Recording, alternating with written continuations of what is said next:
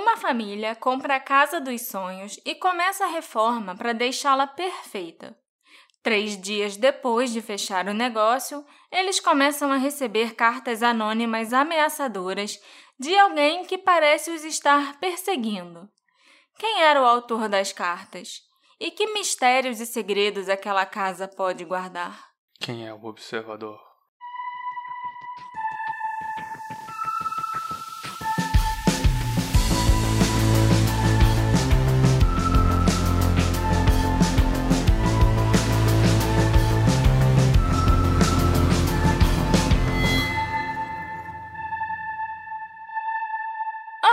Assistentes! Bem-vindos ao novo episódio do Detetive do Sofá. Eu sou a Marcela, a host desse podcast, e o episódio de hoje é um pouco diferente.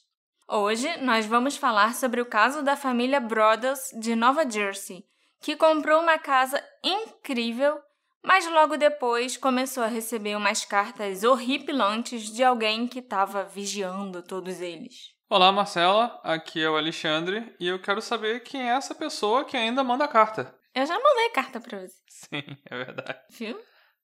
Em uma noite de junho de 2014, o Derek Brothers tinha acabado de terminar a pintura de um dos cômodos da sua casa nova em Westfield, Nova Jersey, quando ele resolveu buscar a correspondência.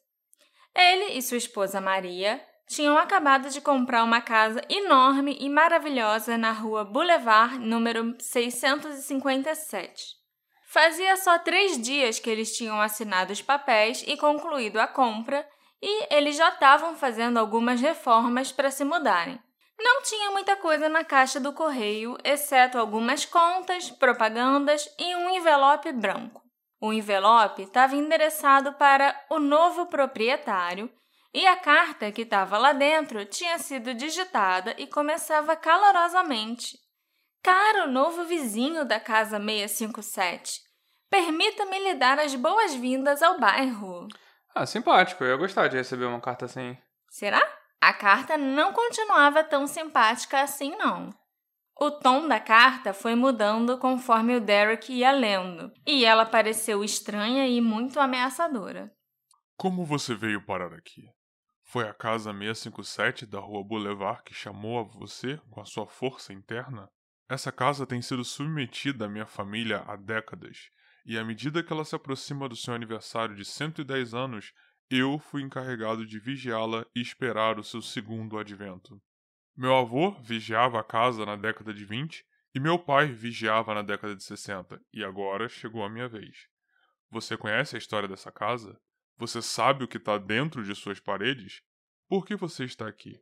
Não importa, eu descobrirei. Já vi que você inundou a casa 657 com empreiteiros para poder destruir a casa. Má jogada. Você não quer deixar a casa infeliz. Eu pedi aos Woods que me trouxessem sangue jovem e parece que eles ouviram.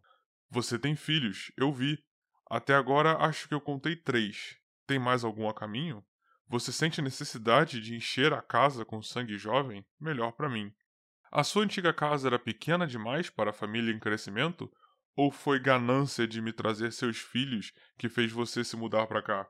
Assim que eu souber seus nomes, vou chamá-los e atraí-los para mim. Quem sou eu? Há centenas e centenas de carros que passam pela rua Boulevard todos os dias. Talvez eu esteja em um deles. Olhe para todas as janelas que você pode ver de dentro da casa. Talvez eu esteja te olhando de uma dessas janelas. Olhe por qualquer uma das muitas janelas da sua casa para todas as pessoas que passam todos os dias em frente a ela. Talvez eu seja uma dessas pessoas. Bem-vindo, meus amigos. Sejam bem-vindos e que a diversão comece. O Observador.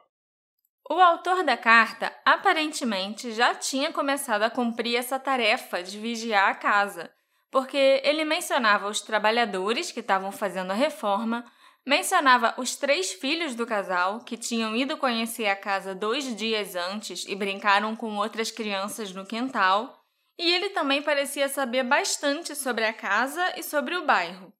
Já passava das 10 da noite quando Derek pegou a correspondência e leu essa carta. E ele ainda por cima estava sozinho na casa. O Derek correu ao redor da casa, apagando as luzes para que ninguém pudesse ver o interior. Então ligou para o departamento de polícia de Westfield. Um policial veio até a casa, leu a carta e disse: Que porra é essa?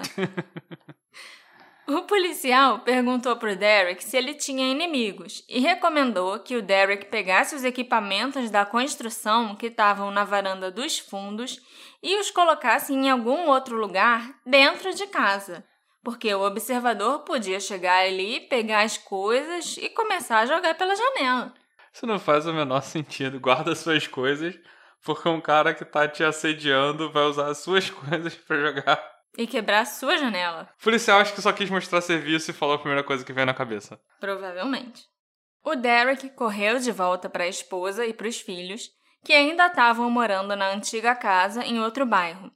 Naquela noite, o Derek e a Maria escreveram um e-mail para o John e a Andrea Woods, o casal que vendeu a casa para eles, perguntando se eles tinham alguma ideia de quem poderia ser o observador ou porque ele ou ela tinha mencionado eles dois na carta. As palavras do observador davam a entender que ele já havia conhecido ou se comunicado com o casal Woods antes. A Andrea Woods respondeu o e-mail dizendo que, alguns dias antes dela e do marido se mudarem, eles também receberam uma carta de alguém assinando como o observador.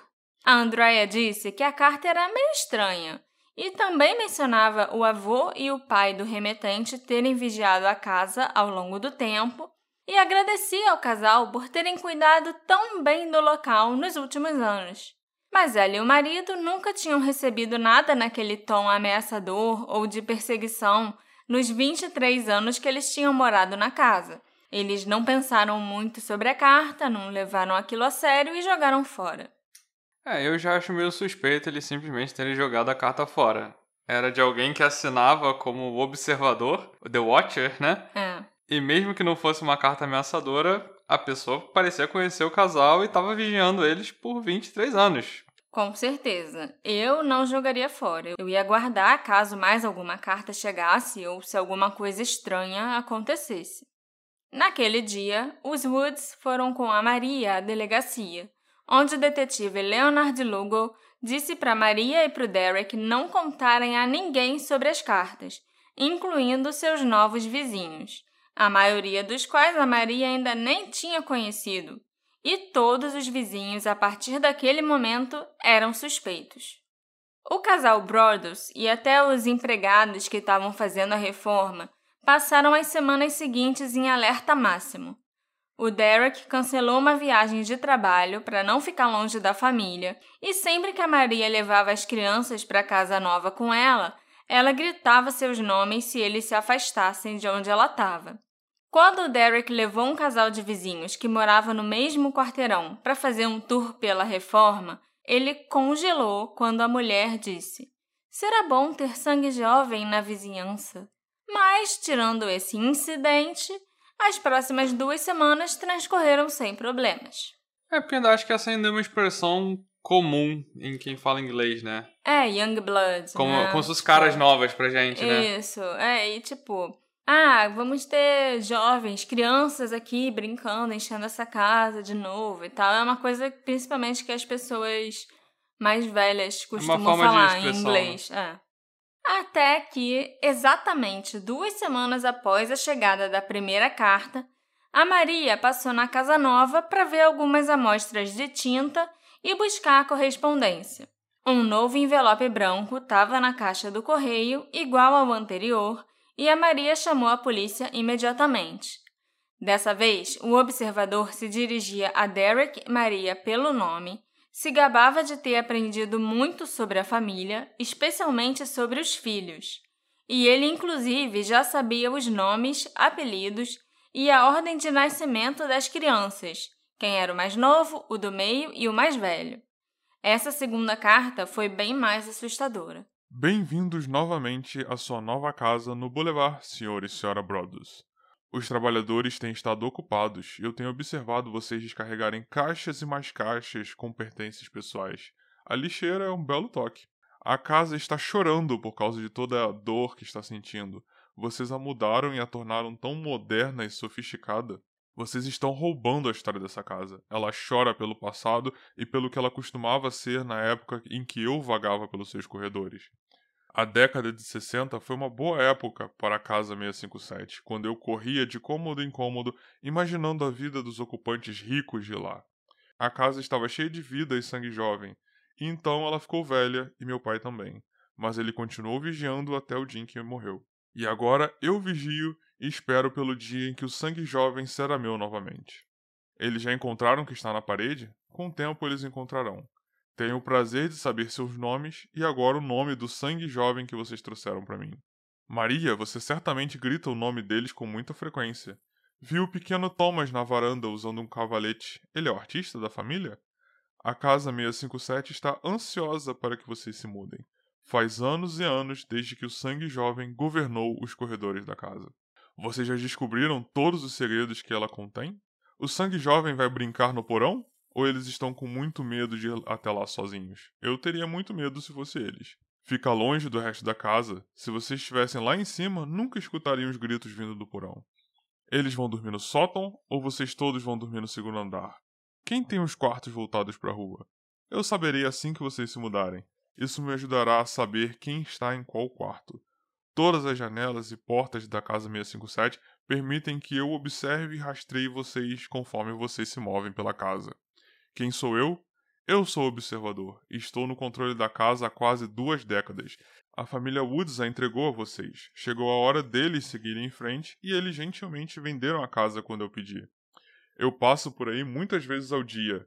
A casa 657 é o meu trabalho, minha vida, minha obsessão. E agora vocês também são, família Brothers. Bem-vindos ao produto da sua ganância. A ganância foi o que trouxe as últimas três famílias à casa 657 e agora ela trouxe vocês até mim. Tenham um ótimo dia de mudança. Vocês sabem que estarei assistindo. O Observador. O cara tá admitindo que ele é obcecado pela casa. E agora ele tá ficando obcecado pela família também. Depois da chegada dessa carta, o Derek e a Maria pararam de levar os filhos com eles até a casa. Eles também adiaram a mudança e, inclusive, já nem tinham mais certeza se eles realmente iriam se mudar, se ainda queriam morar naquela casa. A reforma acabou, a casa ficou linda e pronta para receber a família, mas eles não se mudaram. Várias semanas depois, uma terceira carta chegou. Olá, família Brothers. Para onde vocês foram? A casa 657 da Rua Boulevard está sentindo a sua falta. Essa costumava ser a rua para se viver. Você conseguiu vencer na vida se morasse no Boulevard. Então, por que vocês estão rejeitando a Casa 657? Vocês já fizeram a casa chorar com todas essas mudanças e sua modernidade para agora abandoná-la? Vocês não podem fazer isso. A Casa 657 está se virando contra mim, está vindo atrás de mim, eu não entendo porquê. Que feitiço vocês lançaram sobre essa casa? Ela costumava ser minha amiga e agora é minha inimiga. Eu estou encarregado da Casa 657, não é ela que está me comandando. Vou afastar todas essas coisas ruins e esperar que a casa se torne boa novamente. Ela não vai me punir e eu vou vencer novamente. Serei paciente e esperarei que isso passe e que vocês tragam o sangue jovem de volta para mim. A casa 657 precisa de sangue jovem. Ela precisa de vocês. Voltem. Deixem o sangue jovem brincar novamente como eu fiz anos antes. Deixem o sangue jovem dormir no Boulevard 657. E pare de mudá-lo e deixem-o em paz. O Observador. Construída em 1905, a Casa 657 da Rua Boulevard era a casa mais grandiosa do quarteirão. E quando John e Andrea Woods a colocaram no mercado, eles receberam várias ofertas acima do preço pedido. Isso levou a família Brothers a suspeitar que o observador pudesse ser alguém chateado por não ter conseguido comprar a casa. Mas os Woods disseram que um dos compradores interessados que tinha feito uma oferta desistiu da compra depois de receber um diagnóstico médico ruim e o outro já tinha encontrado uma casa diferente, então ele não teria por que ficar ameaçando os novos donos dessa casa. As cartas indicavam proximidade, indicavam que o observador conhecia a casa e morava na vizinhança. Os policiais conseguiram descobrir que elas tinham sido processadas em Kearney, no centro de distribuição do Serviço Postal dos Estados Unidos, no norte de Nova Jersey. A primeira carta foi carimbada em 4 de junho, somente um dia depois da chegada da equipe de reformas na casa. Ah, então a carta foi postada mesmo. Eu tava achando que alguém tinha colocado na caixa de correio. Não, não. Todas as cartas que chegaram chegaram pelo correio. Entendeu? Elas foram colocadas no correio. Mesmo que a pessoa fosse um vizinho de porta da família Brothers, teve o trabalho de botar a carta no correio para ela ser entregue pelo carteiro, entendeu? Por isso que é importante preservar os correios. Poucos dias depois de receberem a primeira carta, a Maria e o Derek foram a um churrasco na casa de vizinhos do outro lado da rua. Era um churrasco para dar as boas-vindas a eles e a outro novo proprietário de uma casa no quarteirão. O casal Brothers não tinha contado a ninguém sobre o observador, como a polícia tinha instruído, e eles se viram examinando a festa em busca de pistas enquanto vigiavam atentamente os filhos que corriam inocentemente por uma multidão que constituía grande parte do grupo de suspeitos. Devia ser uma cena de filme, né? É. Tudo era suspeito. Tudo, tudo, tudo qualquer que coisa que alguém falasse ou fizesse era suspeito. Eu nem me imagino nessa situação. A certa altura, o Derek estava conversando com John Schmidt, que morava duas portas abaixo, quando o John contou a ele sobre a família Langford. A Peggy Langford tinha em torno de 90 anos, e vários de seus filhos adultos, que tinham cerca de 60 anos, moravam com ela. A família era um pouco estranha, disse o John, mas parecia inofensiva.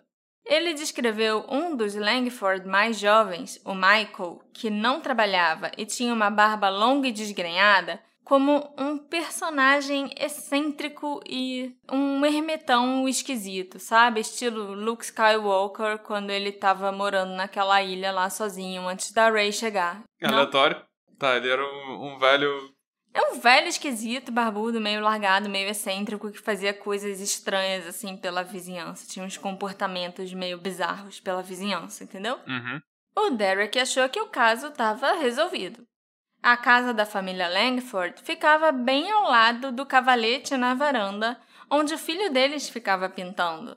A família Langford morava lá desde 1960, quando o pai do observador começou a vigiar o Boulevard 657. Ah, porque na carta ele fala que viu o vídeo que viu o filho pintando, né? Isso, exatamente. E era um cavalete que ficava numa varandinha lateral que tinha um monte de arbusto e árvore na frente. Então, assim, só passando em frente à casa ou por trás da casa, você não via aquela varanda. Uhum. Mas da casa dos Langford, você tinha uma visão exatamente daquele local.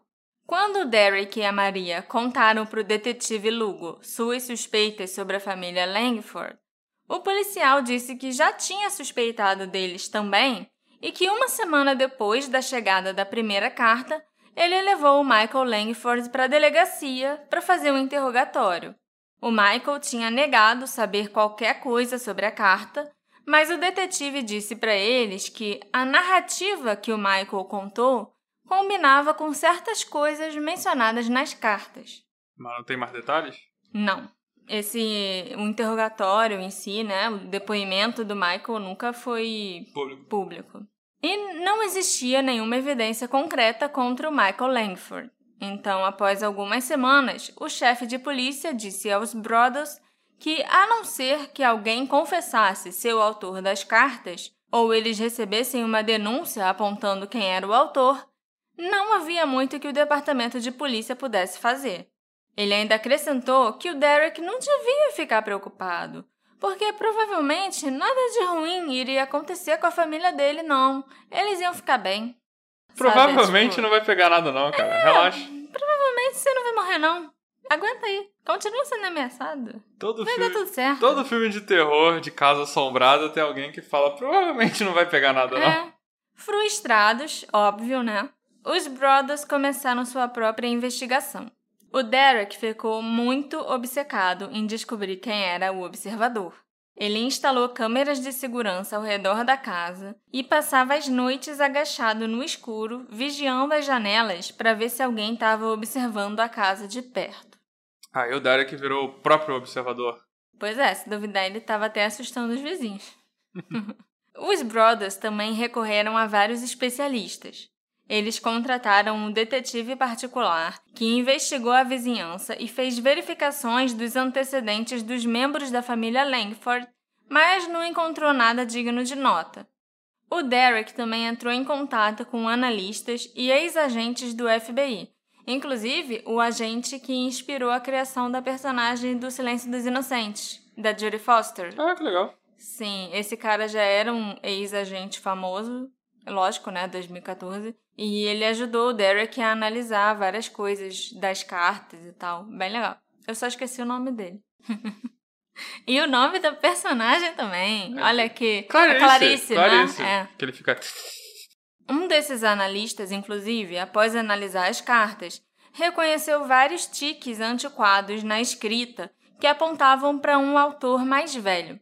O envelope era endereçado a M/M Brothers, que era um jeito antigo das pessoas é, mandarem uma carta para Mr. and Mrs. Brothers, entendeu? Uhum. Mas aí botava um M, uma barra e outro M. E quase ninguém escreve mais assim hoje em dia nos Estados Unidos. As frases também tinham espaços duplos entre elas, e além disso, as cartas tinham um certo brio literário, o que sugeria que o escritor era um leitor voraz. O detetive particular começou a investigar as famílias dos antigos proprietários da casa, além de ex-governantas, ex-empregados da casa e seus descendentes. Talvez o observador estivesse com ciúme porque os Brothers haviam comprado uma casa que ele não podia pagar. Mas o foco permaneceu nos Langford. Em cooperação com a polícia de Westfield, a família Brothers enviou uma carta para a família Langford anunciando os planos de demolir a casa, na esperança de obter uma reação deles. Mas nada aconteceu. O plano da polícia, de novo, era fazer um bait. É. Manda essa carta aqui dizendo que você vai demolir pra essa família, eu, tipo... Vou demolir minha casa, tá? O detetive Lugo trouxe Michael Langford para uma segunda entrevista, mas é lógico que isso não deu em nada e a irmã do Michael, a Abby, acusou a polícia de assediar a sua família. Eventualmente, os Brothers contrataram um advogado, que se reuniu com vários membros da família Langford, bem como o advogado deles, para mostrar as cartas, junto com fotos explicando como sua casa era um dos poucos lugares na vizinhança de onde o cavalete podia ser visto. A reunião ficou tensa, é lógico, e os Langford insistiram que o Michael era inocente. É, aí já parece que era o Derek que estava obcecado com essa família, né? E ele acabou não pensando que, apesar de serem bem suspeitos, talvez eles fossem inocentes. Com certeza. E ele realmente incomodou muito a família Langford. É lógico que havia motivos para considerar outros suspeitos. Por um lado, a polícia falou com o Michael antes que a segunda carta fosse enviada, o que tornaria o envio de mais duas cartas muito imprudente. E também tinha o resto da vizinhança inteiro para você considerar. O investigador particular encontrou dois criminosos sexuais infantis a poucos quarteirões da Casa 657, por exemplo. Caraca. O Bill Woodward, que foi o pintor de parede da casa dos Brothers, também notou algo meio estranho. O casal que morava na casa atrás da 657 tinha duas cadeiras de jardim estranhamente perto da propriedade da família Brothers. E um dia, enquanto ele trabalhava, o Bill olhou pela janela e viu um cara mais velho sentado em uma das cadeiras. O que o Bill achou muito estranho é que esse senhor não estava sentado de frente para a casa dele. Ele virou a cadeira e estava claramente encarando a casa 657. Tinha cerca entre as casas? Não tinha cerca. Ah, tá. É aquelas casas americanas que não tem cerquinha nem nada entre elas, sabe? Só aquele gramado e tal. Aham. Casa de subúrbio americano. Sim, não, isso eu percebi, mas achei que tinha cerca. Não. No final de 2014, a investigação foi paralisada. O observador não deixou nenhum rastro, impressão digital, e não foi encontrada nenhuma pista sobre a sua identidade no conteúdo das cartas. As cartas também chegaram pelo correio e poderiam ter vindo de qualquer lugar de Nova Jersey. Em dezembro de 2014, a polícia de Westfield disse aos Brothers que eles já não tinham mais nada que pudessem fazer. O Derek, então, mostrou as cartas ao padre, que concordou em abençoar a casa. tá certo ele na hora do desespero. Tem que tentar de tudo mesmo. Sim, vai tentar se proteger de qualquer jeito, entendeu? Já que a polícia não faz nada, quem sabe Jesus faz. E funcionou, porque, né? Nada de ruim aconteceu com eles. No início de 2015, apesar de terem gasto muito dinheiro com as reformas da casa, que incluíram um novo sistema de alarme e câmeras de segurança, a família ainda estava em dúvida sobre se mudar ou não. O Derek avaliou a hipótese de comprar pastores alemães treinados e também postou um anúncio de trabalho num site para veteranos militares, onde ele falava que tudo o que você precisa fazer é malhar no nosso quintal todos os dias. assim. Tem um cara grandão malhando no seu quintal? Pode ser Não, intimidador. A, a pessoa. A pessoa que talvez atendesse esse anúncio ia achar que o cara gosta de ver caras malhados na frente da casa dele, só isso. Com certeza. Mas a Maria disse pro marido que eles não tinham comprado aquela casa para se sentirem presos numa fortaleza. Então o casal acabou chegando à conclusão que a casa dos sonhos tinha se tornado a casa dos pesadelos e resolveu que eles não queriam mais morar ali. É bem compreensível. O Derek e a Maria já tinham vendido a antiga casa para comprarem o 657 na rua Boulevard. Então eles tiveram que ir morar com os pais da Maria enquanto continuavam a pagar a hipoteca e os impostos sobre a propriedade e decidiam o que eles iam fazer. E, como eles contaram a pouquíssimas pessoas sobre as cartas, vários parentes e amigos se perguntavam por que eles não se mudaram, né? E a resposta do Derek e da Maria era sempre a mesma: ah, por questões legais. Todo mundo que conhecia o casal começou a especular que eles estavam se divorciando. E realmente eles começaram a brigar muito, mas o divórcio não foi uma hipótese que eles consideraram. O Derek ainda estava obcecado em descobrir quem era o autor das cartas, enquanto a Maria, tadinha, estava ficando deprimida e começou a sofrer de estresse pós-traumático. Nossa. A terapeuta dela, inclusive, chegou a dizer para o Derek que ela só ia ficar melhor do estresse pós-traumático quando eles vendessem a casa. Seis meses após a chegada da terceira carta, os Brothers decidiram vender o número 657 da Rua Boulevard. Inicialmente, eles pediram um preço maior do que eles tinham pago para refletir todas as reformas e renovações que eles fizeram na casa. Mas quem já viu Desperate Housewives sabe como a fofoca corre solta no subúrbio. Os vizinhos todos já estavam especulando o motivo da família não ter mudado para lá. Uma corretora chegou a mandar um e-mail para o Derek dizendo que o cliente dela tinha adorado a casa mas que tinham tantos rumores infundados circulando, que variavam desde um predador sexual à solta até um perseguidor, que eles precisavam saber mais antes de fazerem uma oferta. É, então não era tão infundado, porque o detetive particular achou dois sex offenders. Sim. E tinha um stalker realmente então, mandando cartas, né? Era fundado, eram sim. rumores fundados. Só que eram só rumores, uh -huh, entendeu? Sim, sim. Ninguém sabia realmente o uh -huh. que estava acontecendo e ninguém acho que sabia também que tinham predadores sexuais morando ali perto. Eu acho que os Estados Unidos tem tipo aquele cadastro e tal, não é? Ah, é verdade. É, por isso até que eu acho fácil de descobrir quem é. É verdade. O Derek e a Maria pediram para os corretores deles que eles mostrassem parte das cartas para compradores interessados e mostrassem as cartas na íntegra para qualquer pessoa que fizesse uma oferta. Várias ofertas preliminares chegaram, mas elas eram muito abaixo do preço pedido pela casa, e os Brothers ainda não tinham como arcar com um prejuízo tão grande. O Derek e a Maria pensaram no que eles teriam feito se os proprietários anteriores tivessem contado a eles sobre a carta que eles receberam do observador.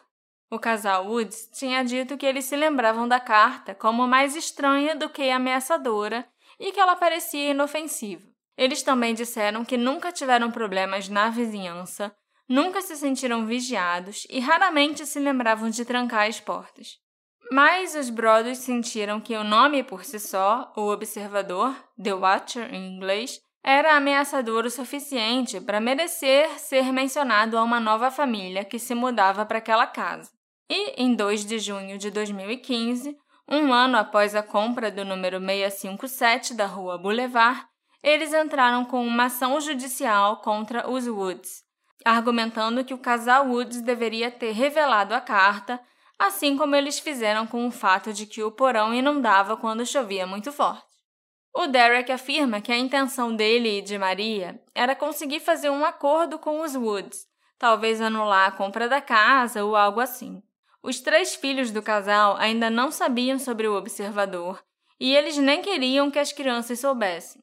O advogado da família Brodos garantiu para o Derek que aquele processo não ia chamar a atenção de ninguém. Era só uma disputa imobiliária, mas que, como a cidade era pequena, talvez no máximo uma pequena agência de notícias fizesse uma matéria. Bom, como a gente está falando das cartas, eu acho que um pouco mais gente ficou sabendo. É. Um repórter local encontrou o processo, que incluía trechos das ameaças do observador. E depois de uma tentativa tardia dos Brothers de fazerem com que o processo, ou pelo menos os conteúdos das cartas, ficassem em segredo de justiça, a história se tornou viral.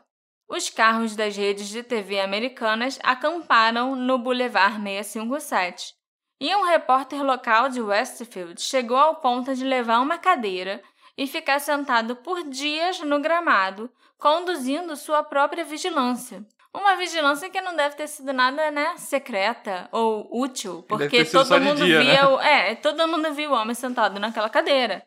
Tipo, só chamar atenção, né, era o que ele queria. Os Brothers receberam mais de 300 solicitações de entrevistas pela mídia, mas eles se recusaram a falar publicamente para tentar poupar os filhos. Eles saíram de Westfield e foram para a casa de praia de um amigo. A vida deles ficou um inferno. O Derek e a Maria tiveram que sentar com os filhos para explicar o verdadeiro motivo deles não terem mudado para casa nova. E as crianças ficaram muito confusas e tinham muitas perguntas. Quem é o observador? Onde essa pessoa mora? E por que essa pessoa tem raiva de nós? Mas o Derek e a Maria não tinham as respostas.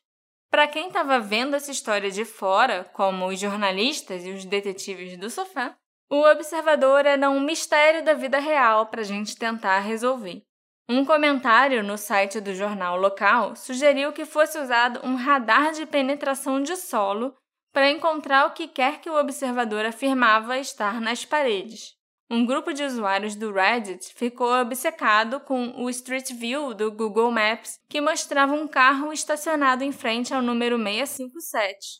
Um usuário, inclusive, achou que tinha visto um homem segurando uma câmera no banco do motorista. Viu mesmo?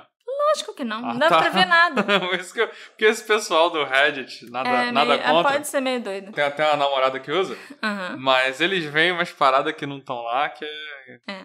A gama de suspeitos propostos incluía uma amante rejeitada, um corretor de imóveis rejeitado, um projeto de escrita criativa de um colégio local, marketing de guerrilha para um filme de terror, Faz sentido. é, e góticos de shopping se divertindo. Na primeira reunião do Conselho Municipal de Westfield, depois que as cartas se tornaram públicas, o prefeito garantiu aos moradores que não se ouvia falar do observador havia quase um ano e que, embora a polícia não tivesse resolvido o caso, as investigações foram exaustivas. E isso foi novidade para os vizinhos da Casa 657, a maioria dos quais nunca tinha nem sido procurado ou questionado pela polícia. Eles ficaram bem confusos, e eu também, sobre como uma investigação completa pode ser conduzida sem você falar com os vizinhos que moram próximos à casa e que iam ser os principais suspeitos. Como o caso ia ganhando cada vez mais atenção, a polícia de Westfield resolveu chamar um investigador aposentado veterano para se dedicar exclusivamente à investigação desse caso. O nome dele é Baron Chambliss e logo que ele começou o seu trabalho, ele descobriu algo surpreendente. A polícia tinha conduzido uma análise de DNA em um dos envelopes e ficou determinado que o DNA pertencia a uma mulher. Então por que, que eu tava lendo as cartas? Porque o DNA do envelope pertencer a uma mulher não quer dizer nada. Não quer dizer que ela seja observadora, só quer dizer que uma mulher lambeu o selo e colou na carta. E em 2014 as pessoas ainda lambem carta pra. É, você lambe o selo pra colar. Mas não usa cola, eu não, eu não entendo isso. Como Michael Langford, o principal suspeito sob os olhos dos Brothers e da polícia, é homem, o Baron resolveu investigar a irmã dele, a Abby Langford, e a mãe dele, a Peggy. A Abby trabalhava como corretora de imóveis e o Baron especulou que ela podia ter ficado chateada de não ter feito aquela venda. O detetive conseguiu uma garrafa de água usada por Abby, ilegalmente, é claro, e comparou o DNA dela com o do envelope, e não era compatível. Sem suspeitos, os Brothers reabriram a investigação pessoal que eles estavam fazendo. Eles ainda evitavam compartilhar coisas demais com os vizinhos, que permaneceram no grupo de suspeitos, mas o casal Brothers chegou a passar uma tarde inteira caminhando pelo quarteirão com uma foto do envelope. Eles esperavam que alguém pudesse reconhecer aquela letra, mas não deu em nada. Porque a carta era digitada, mas o envelope tinha sido escrito à mão, Ah, tá. entendeu? O Derek chegou ao ponto de tentar persuadir um amigo da área de tecnologia a apresentá-lo para um hacker que tivesse disposto a invadir as redes Wi-Fi da vizinhança para procurar documentos incriminadores. Mas o amigo o convenceu a mudar de ideia. O nível de desespero da pessoa quando fala, eu vou contratar um hack. Uhum. Ah, vou abrir o jornal e procurar no classificado o hack pra fazer. Uma noite, o Baron Chambliss e um parceiro estavam sentados na parte de trás de uma van estacionada na rua Boulevard, observando a casa 657 com um par de binóculos. Por volta das 11 da noite, um carro parou em frente à casa por tempo suficiente para o Baron suspeitar. Ele rastreou a placa do carro até uma jovem em uma cidade próxima, cujo namorado morava no mesmo quarteirão da casa 657. A mulher disse ao Baron que o seu namorado gostava de alguns jogos de videogame bem sombrios, incluindo um em que ele jogava como um personagem chamado The Watcher, o Observador. A gente não consegue adivinhar que jogo é esse. Eu acho que ele pode ter criado um personagem e ele, ele mesmo chamou de The Watcher. Que nem quando eu jogo e começo a chamar meus personagens de nomes de comida ou de personagens de filmes antigos. Sim, Então, né? Quanto ao DNA feminino, o Baron imaginou que a namorada ou outra pessoa pudesse ter ajudado. O namorado dessa menina estava morando em outro lugar na época, mas o Baron falou com ele por telefone e ele concordou em vir para uma entrevista em duas ocasiões diferentes. Mas nas datas marcadas ele não apareceu. Como não existiam provas para obrigá-lo a comparecer e com a atenção da mídia diminuindo em 2016, o Baron Chambliss abandonou o caso e seguiu em frente com a vida dele. O jogador de videogame nunca foi entrevistado e não se sabe nem o nome dele. Ah, mas você pode fazer um apelo para os nossos ouvintes que jogam videogame. Quem souber de algum jogo que tenha um personagem chamado The Watcher, pra mandar pra gente o nome do jogo, não? Tá bom. Não, eu, eu ia falar que eu acho que era The Witcher e a mulher me confundiu. Porque quando ela falou com o detetive em 2015 já tinha saído. Acho que é uma, é uma possibilidade, mas eu não acho que. Eu acho que pode não ser isso. Pode simplesmente ser um personagem que ele deu esse nome. Sei Uhum. lá. Enquanto os Brothers continuavam sendo consumidos pelo estresse e pelo medo, para o resto de Westfield, a história se tornou pouco mais do que uma lenda urbana assustadora. Aquela casa que você só passa no, em frente no Halloween se você for corajoso o suficiente, sabe? Ninguém que morou na casa antes dos Woods poderia se lembrar de algo incomum, e era difícil para as pessoas imaginarem que o seu idílico bairro pudesse hospedar alguém tão sinistro como o observador. Uma vizinha me contou que depois que a notícia surgiu sobre o observador e as cartas, ela e mais dez de seus vizinhos se reuniram na rua para descobrir quem poderia ter enviado as cartas. Por fim, eles chegaram a um consenso. Será que os Brothers haviam enviado as cartas eles próprios?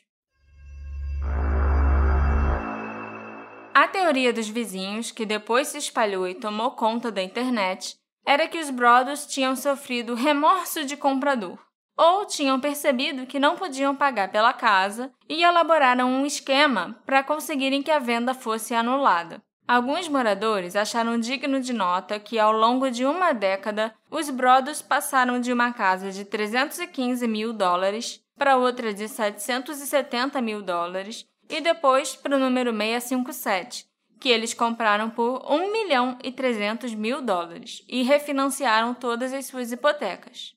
Poucas semanas depois que as cartas se tornaram públicas, o Westfield Leader publicou um artigo no qual os vizinhos anônimos eram citados perguntando por que os Brothers tinham continuado reformando uma casa para a qual eles não pretendiam se mudar, ou questionando se eles realmente haviam feito tantas reformas assim. Eles ainda lançaram dúvidas sobre o compromisso de Maria com a segurança de sua família. Afinal, ela tinha uma página pública no Facebook com uma foto dos seus filhos. Olha que absurdo!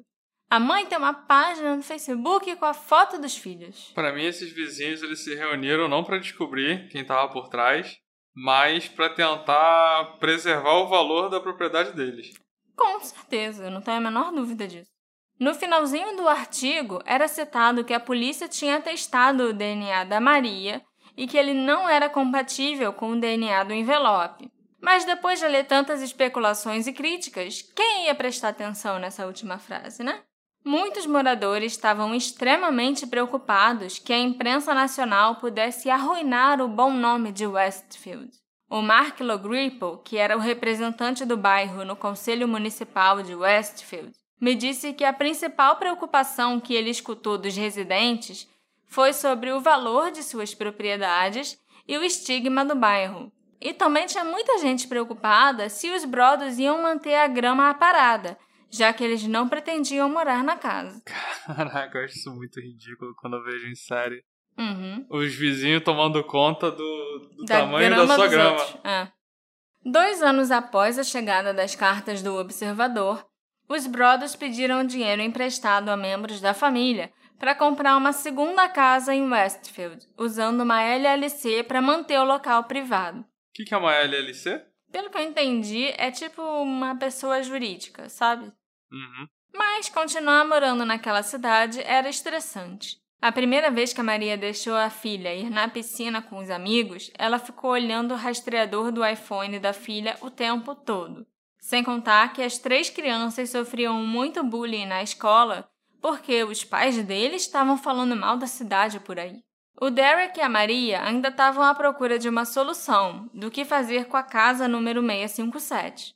O processo contra os Woods estava pendente, mas parecia improvável que eles tivessem sucesso.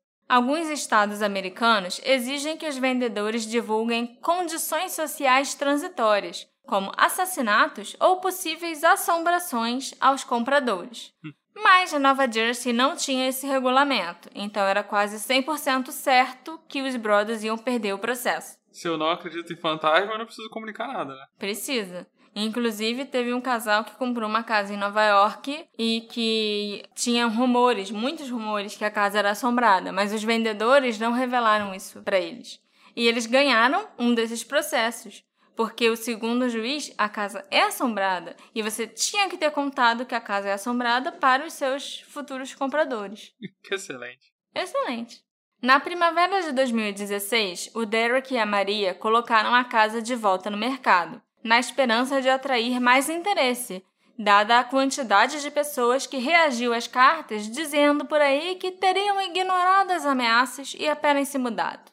Os Brothers realizaram uma visitação pública bem frequentada, mas cada vez que um comprador em potencial expressava interesse e se encontrava com o advogado dos Brothers para ler as cartas, eles desistiam.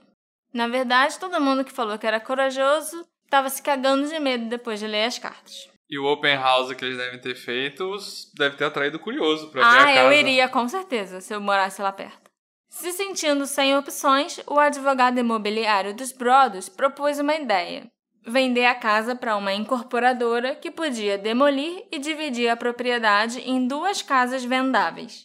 Eles pensaram que poderiam obter um milhão de dólares pelo lote. Subdivisões como essa se tornaram comuns em Westfield para grande desgosto dos moradores mais antigos, e o número 657 era um dos maiores lotes do bairro. Mesmo assim, para poder dividir o lote, eles iam precisar que o Conselho de Planejamento de Westfield concedesse uma exceção, porque os dois lotes seriam menores que o tamanho mínimo que é obrigatório. Quando a proposta foi anunciada publicamente, algumas pessoas expressaram simpatia pelos Brothers, enquanto outros estavam convencidos que esse era o culminar de um longo golpe que eles tinham planejado. Nossa. Perder 300 mil dólares vendendo e demolindo a casa, olha só. Quando o Conselho de Planejamento se reuniu para decidir o pedido em janeiro de 2017, mais de 100 residentes compareceram. Acho que eles, o Conselho nunca viu tanta gente reunida junta numa reunião deles. Com certeza. Um desses residentes, que morava do outro lado da rua da casa 657 e tinha uma filha na mesma série que um dos filhos dos Brothers, contratou um advogado para lutar contra a proposta. Caraca, o cara. Advogado é caro nos Estados Unidos. O cara contratou um advogado pra impedir os caras de fazer o que quisesse com a própria casa. E quão suspeito é esse cara? Será que ninguém investigou ele? Que para chegar a esse ponto, né, de contratar um advogado, eu acho que deviam ter investigado esse cara sim. Deixaram rolar. É. James Forrest, um dos advogados dos Brothers, explicou que a diferença de medidas seria tão pequena que era até menor do que o cavalete que ele estava usando ali para exibir o mapa do bairro. Os vizinhos expressaram sua preocupação que o plano poderia exigir o derrubamento de árvores e que as novas casas teriam garagens frontais esteticamente desagradáveis. Os vizinhos também essa altura estavam de sacanagem. Com certeza. Depois dos advogados, um desfile de vizinhos se levantou para falar. A audiência durou quatro horas, durante as quais houve muito pouca discussão sobre o motivo pelo qual os Brothers tinham sido levados a tomar a decisão de demolir a casa dos sonhos deles. Embora alguns dos vizinhos expressassem compaixão, seu foco permaneceu no que os Brothers poderiam ganhar financeiramente e no que eles próprios poderiam perder. E o conselho rejeitou a proposta por unanimidade. Caraca. O Derek e a Maria ficaram arrasados e muito putos, porque só duas semanas depois, o mesmo conselho aprovou que outro lote fosse dividido, fazendo uma concessão ainda maior em relação às medidas do que eles tinham pedido. Filho da puta. Mas, pelo menos, um mês depois, uma família que tinha filhos já adultos e dois cachorros grandes concordou em alugar a casa 657. No contrato, tinha uma cláusula dizendo que eles podiam se mudar sem pagar multa caso uma nova carta chegasse. E, adivinha só, Alexandre? Opa. Duas semanas depois, o Derek foi na casa para lidar com uns esquilos no telhado. O locatário entregou para ele um envelope que tinha chegado para o vil e rancoroso Derek e sua esposa Maria. Essa carta, dois anos e meio depois do aparecimento do observador, veio do nada e era datada de 13 de fevereiro. Vocês querem saber quem é o observador? Revirem esse bairro. Talvez vocês já tenham falado comigo, um dos supostos vizinhos que não tem ideia de quem o observador possa ser. Ou talvez vocês saibam e estejam com muito medo de contar a alguém. Boa jogada. Eu passei pelos caminhões de notícia quando eles dominaram o meu bairro e zombaram de mim. Eu assisti enquanto você observava da casa escura na tentativa de me encontrar. Telescópios e binóculos são invenções maravilhosas, sabia? A Casa 657 sobreviveu à sua tentativa de ataque e manteve-se forte com seu exército de apoiadores fazendo barricadas em seus portões. Meus soldados do Boulevard seguiram minhas ordens. Eles cumpriram a sua missão e salvaram a alma da Casa 657. Todos saúdam o observador. Talvez um acidente de carro aconteça no futuro próximo, talvez um incêndio, Talvez algo tão simples quanto uma doença leve que nunca parece passar, mas faz você ficar doente dia após dia. Talvez a misteriosa morte de um animal de estimação esteja vindo aí. Os entes queridos morrem tão de repente. Aviões, carros, bicicletas batem, os ossos quebram. Vocês são desprezados pela casa. E o observador venceu. A carta era menos estilosa e mais colérica do que as outras e parecia que o escritor estava acompanhando a história de perto. Ele tinha visto a cobertura da mídia, os esforços de investigação do Derek e a tentativa de demolir a casa. O locatário chegou a ser mencionado e ficou assustado, mas ele concordou em ficar se os brothers instalassem mais câmeras pela casa. Nenhuma outra carta chegou depois dessa quarta carta. as discussões continuaram sobre quem poderia ser o observador. Michael Langford ainda é um dos maiores suspeitos, assim como o próprio Derek Broaddus. Praticamente todos os moradores de Westfield acreditam que o observador é um personagem criado pela família Broaddus, que queria usar as cartas como uma forma de tentar se safar de problemas financeiros ou, possivelmente, fechar contrato para um filme ou programa de TV baseado na história. A pessoa ia se ameaçar, comprar uma casa de mais de um milhão de dólares, gastar mais de 100 mil na reforma e uma grana para tentar descobrir quem é o observador para vender o jeito da história. Isso não faz o menor sentido. Mas, de fato, os grandes estúdios de cinema realmente tentaram garantir os direitos da história com o Derek. Mas isso foi uma consequência das cartas terem viralizado depois do início do processo. Com certeza não era o plano original do Derek, pelo amor de Deus. Enquanto tudo aquilo ainda estava acontecendo, a família Brothers não quis nem pensar em negociar com ninguém. Em 2020, a Netflix conseguiu finalmente garantir os direitos e vai fazer uma série ficcional baseada nesse caso, que vai ter até a Naomi Watts no elenco. Agora os moradores vão achar que era o golpe mesmo dando certo. Ah, com certeza. Eu também encontrei um relato de um usuário do Reddit que diz que o observador é um maluco local que mora na rua Boulevard e assedia a todos. Aparentemente, ele é um filho adulto de um casal que mora há anos naquele lugar e todo mundo que mora no Boulevard sabe quem ele é. Ninguém fala nada, supostamente porque tem medo. Os pais desse cara o defendem e acham que ele é inofensivo, quando na verdade ele torna a vida incômoda e irritante para todos na vizinhança. Eu suspeito que a única pessoa que poderia se encaixar nesse perfil é o Michael Langford. Uhum. Mas não tenho certeza, e eu acho que se fosse o Michael, esse usuário do Reddit teria falado, porque era o Michael que estava sendo discutido naquele tópico, entendeu? Entendi. Eu não sei, eu não acho que esse boato tem mérito, porque eu falei com um jornalista, o Horace Corbin, do Westfield Leader, e ele me garantiu que ele nunca ouviu falar de uma pessoa que fosse desequilibrada à solta no bairro. Ele mora nesse bairro também, sabe? Uhum. Inclusive, ele acrescentou que não importa em qual teoria a cidade de Westfield acreditasse. Todos os moradores pareciam muito tranquilos sobre aquilo tudo acontecendo.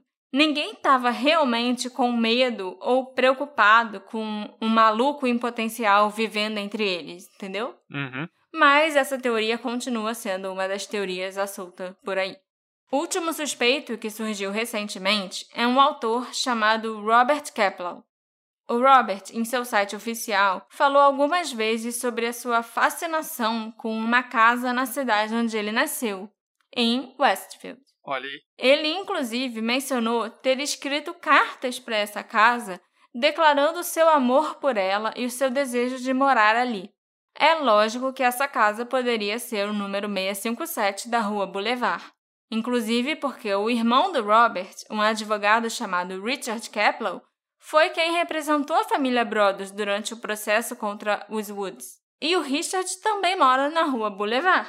Ele era vizinho da família Brothers. Então esse escritor, ele é irmão de um vizinho da família Brothers. Sim, e ele já falou sobre escrever cartas e falando do amor e admiração que ele tem por uma casa ali de Westfield, cara onde ele nasceu. O cara era casa sexual. É.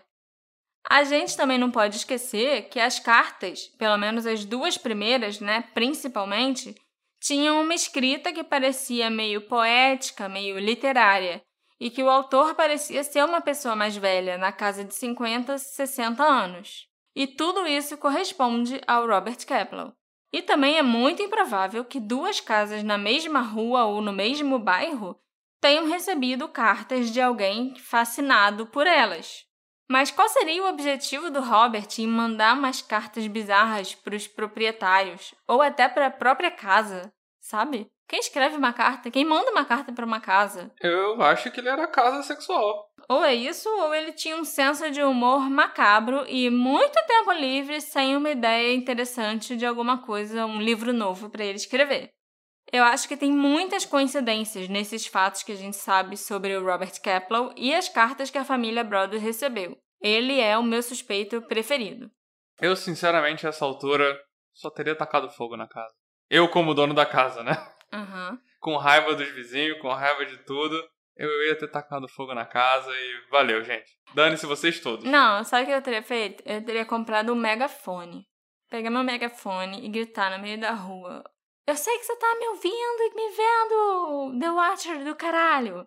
Se prepara! Se despede dessa porra dessa casa, porque amanhã ela vai ser demolida. E aí no dia seguinte ia chegar lá uma wrecking ball, eu não sei o nome em português, de uma, É. uma bola de demolição que ia botar aquela casa abaixo. E aí quem tivesse chorando, desesperado por causa da casa e sei lá o que, era o observador. E eu ia fazer questão que ele soubesse um dia antes que eu ia demolir a casa pra, tipo, ser a minha vingança. É, sabe? foi o que faltou no plano da, da, da polícia. Fazer mais do que um blefe. Mandou uma carta específica pra família, mas tinha que ter feito isso mesmo. Botar caminhão e uma placa gigante companhia de demolição. É, e, e trazer dinamite de mentira e botar um monte de dinamite É. na casa pra É. ver se alguém reagia. tudo bem que, né, era uma casa de um milhão de dólares. Eu não teria como arcar com esse prejuízo financeiro se eu fosse a dona da casa. Mas que dá vontade de ter feito isso, dava. Mas parece até um pouquinho uma trama de Scooby-Doo, né? Também. É, Querendo afastar pessoas de uma Sim. casa por causa de algo nas paredes e tal. E a casa parece que tem vida própria. Tipo, a casa tá chateada, tá chorando por causa das reformas. E precisa de sangue jovem e sei lá o que, É. sabe? Aham. É muito estranho. Outras explicações mais paranormais dizem que não era uma pessoa, mas sim uma entidade demoníaca que enviava as cartas. Ou que a casa estava amaldiçoada e possuída e era ela quem escrevia para os moradores. Já pensou? Isso também resolve tudo. Resolve tudo. Em julho de 2019, o 657 da rua Boulevard foi finalmente vendido por aproximadamente 960 mil dólares, cerca de 400 mil dólares a menos do que o preço pelo qual a família Brothers comprou a casa. Isso excluindo todo o As dinheiro que reformas. eles gastaram é, em reforma, em segurança e tentando descobrir quem era o observador. Mas quanto, quanto será que foi o contrato do Netflix? É, eu não sei, mas eu duvido que seja mais de 500, 600 mil que eu estimo que seja o prejuízo deles. Porra. Até julho de 2021, não houve relatos dos novos proprietários recebendo cartas do observador. Mas ele com certeza ainda tá por aí, à espreita, cumprindo a missão de vigiar a casa. Quem vocês acham que é o observador? Me encontrem nas nossas redes sociais, arroba detetive do sofá, e me contem qual é o suspeito preferido de vocês. E se vocês iam enfrentar as ameaças e morar na casa mesmo assim, ou se vocês iam fazer que nem eu e Alexandre e demolir a porra toda. A gente se encontra na próxima investigação. Tchau, tchau. Tchau, tchau. Quem observa? O observador. O Derek, da janela, e falhou. falhou miseravelmente.